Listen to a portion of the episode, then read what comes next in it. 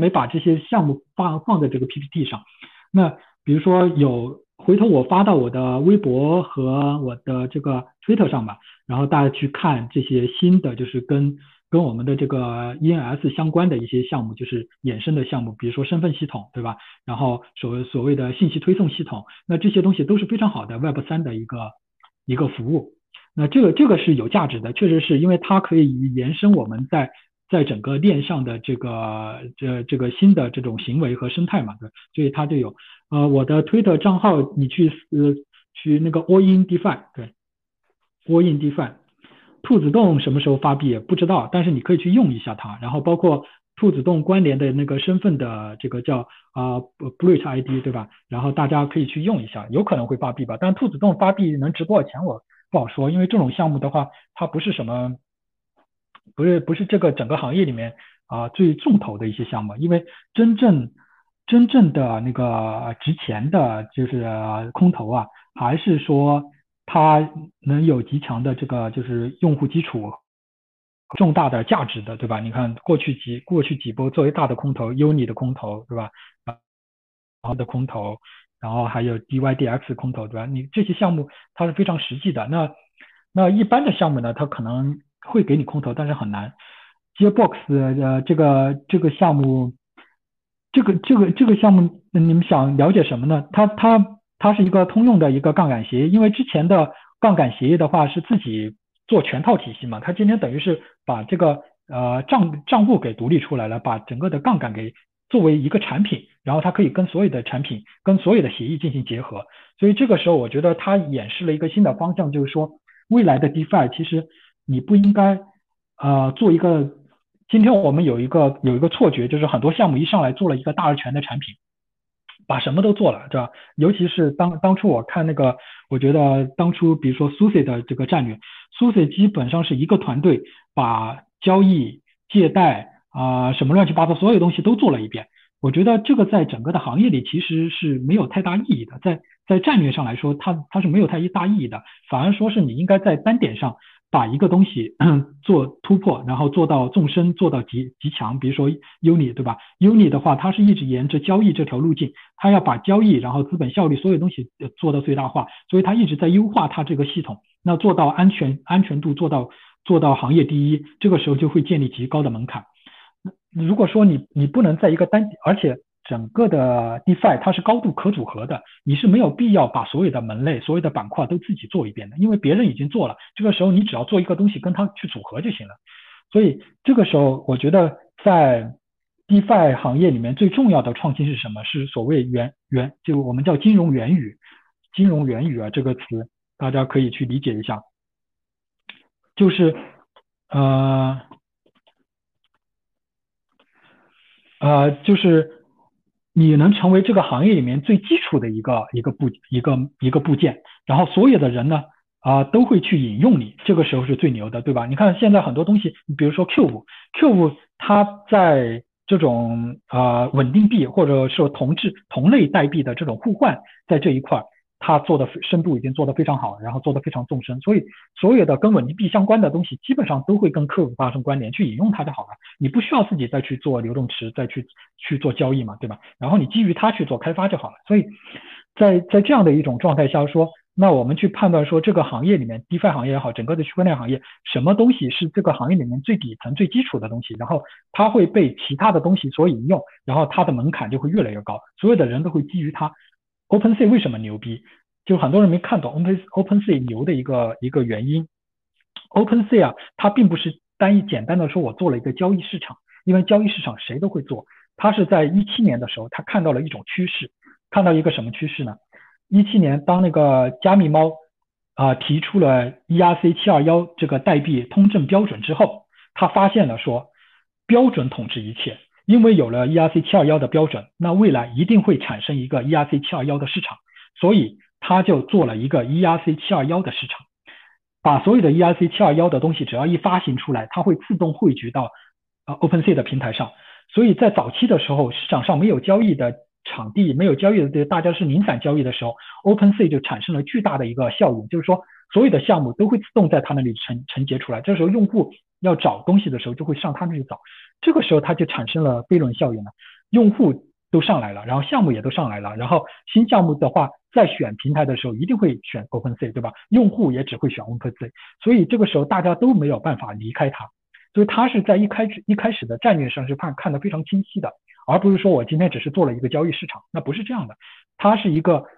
为一个标准做了一个市场，然后把这个标准所有的东西都自动给你抓过来，然后让用户让让让这个内容，然后都产生了天然的关联，然后慢慢的它就越越来越大。所以当初大家会看到说，为什么我们在 Uniswap 上建立一个啊 Uniswap V3 上提供了 LP 之后生成的 FT 自动就会在。OpenSea 上就会形成一个频道，对吧？会产生，这是有原因的，所以它的战略路径是非常清晰的。OK，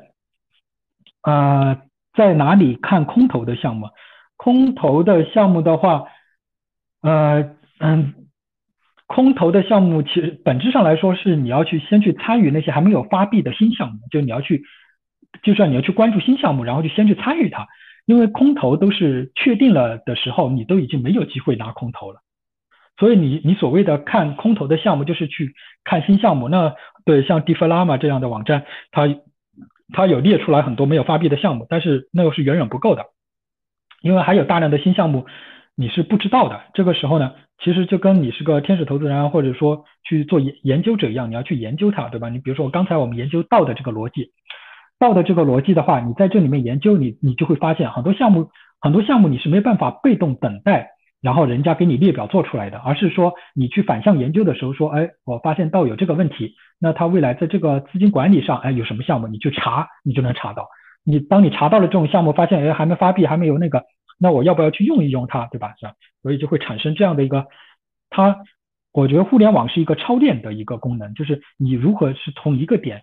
到另外一个点，它是通过超级链接形成的。那超链呢，就是要又有一个关键词，所以你要问自己一个问题。你问了一个问题，你就能通过这个问题找到很多很多很多东西。所以我们在互联网上也是这样的，我们是输了一个关键词，对吧？你在搜索引擎里输了一个关键词，才连接到了很多很多内容嘛。所以空投你你不要去为了撸而撸，一定要你要去带着研究，这样的话你才能找到真正有价值的空投。要不你参与了一堆空投，其实。你是浪费时间精力，然后也不会有有太多的这个收益。嗯，呃，我再向上翻一下那个回答的问题啊，还有什么问题？对，现在主要答疑吧。然后因为呃那个部分我其他内容的部分我就不讲了。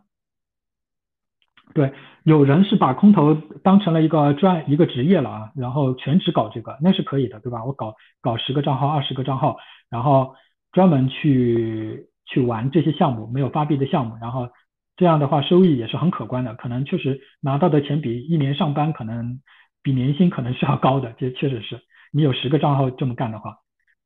但是但是这这个东西就两说嘛，它是一个阶段性的东西，对吧？不可能不可能一直这样下去。嗯，我大家有什么问题可以继续继续提啊？因为我往前翻的话，还内容还挺多的。我要把大家的问题给找出来。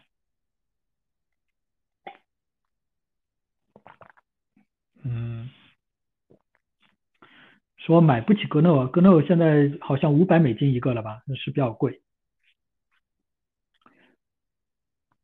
呃，这这里面其实我们没有讲太多元宇宙的东西啊。元宇宙，元宇宙，因为在整个的，在我们币圈的话，元宇宙无非就是两个概念嘛，一个是炼油嘛，一个是那个虚拟世界嘛。NFT 嘛，三个嘛，就这三个部分嘛，其他的都其他都扯淡的，跟我们没关系。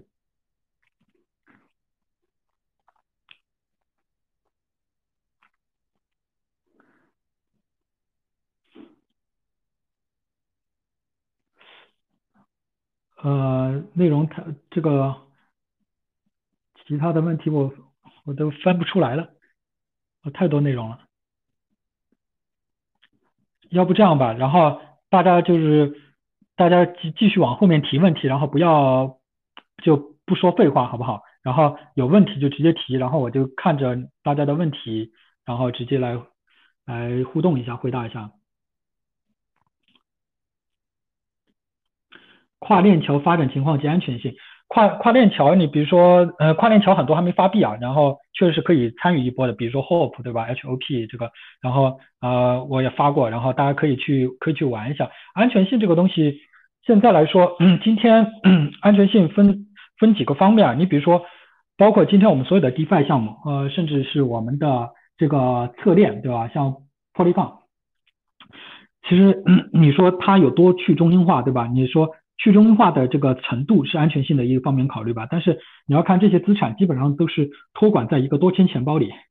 它在一个多签钱包里就是有几个理论上是有几个人在管理这么多资产，那你他说安全度非常高吗？其实并不是的，所以这个就看怎么说了，所以很难很难去很难去判定，但整体来说，你如果你用的是这种。啊，有大机构投资背书，然后主力的主流的项目的这些项目的话，相对来说安全度还是有一定保障的，就是你去可以大胆使用。但是如果说这个项目你既没听过也没有那个，然后涉及到要授权的话，你就要留一个心眼了。这个时候可能会有这个风险，因为啊最最近发生过发生过一个事情，领空投就是有一个项目叫有一个项目是那个想想发了一个币，就是。他想偷那个 MetaMask 的这个流量嘛，对吧？发了个币，然后还在 DX Tools 上做了这个微认证，然后导致好多人被骗了。那其实这里面就是他在代码里面其实是有恶意代码的。这个时候，如果你去，嗯，你你去 claim 它的时候，它有可能会让你授权。这个授权其实就是授权它可以转走你的资产。那这个时候风险就非常大。所以这个时候呢，但凡有授权的这些东西，你一定是要看清楚的，就是不信任的协议不要参与。然后。啊，如果这个协议你是信任的，或者说你要参与，那你用小钱包或者用一些偏门的钱包，没有资产的钱包，小啊小小资金参与一下，这个是可以的，对吧？被偷了也也不心痛。所以这个时候是安全性是两方面，一个是自我的管理，第二个是你要对项目本身要有判断。呃，算稳还有前算法稳定币还有前景吗？因为算法稳定币肯定是一个万年的一个炒作炒作的这个主题，肯定会一直下去，它不会说。不会说能那个，只因为这个东西太打动人了，对吧？因为稳定币是稳定币是这个行业里面最重要、最需求量最大的、最重要的一个，就是功能性最最重要的一个资产之一嘛，所以对它的需求一直在。那这样的故事也会一直延续下去。那接下来说这个算稳到底能不能成功不好说，但是算稳已经出现了不同的形态，你比如说像 OHM 啊，像像这种赛啊，不像什么费啊，那那个叫什么来着？然后这种它叫低波动性的，呃，它叫这种抵押型的资产嘛，然后它不强调不强调它要锚定一美金嘛，对吧？这个时候，这个这个时候呢，它它有新的这种模型，所以会不断的有新的实验会出来。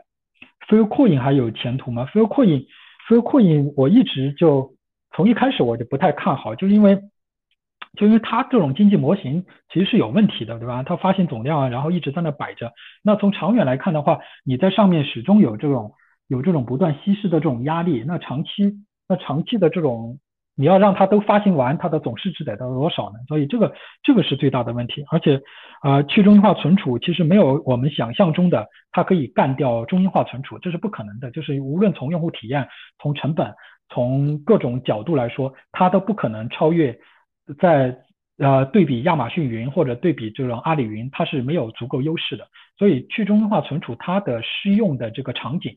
它是有有局限的，它现在主要是我们在 NFT，因为我们要强调 NFT 资产这个去中心化，所以它托管 NFT 资产，对吧？它这个这时候它的场景在目前来说，呃，DAPP 有需求。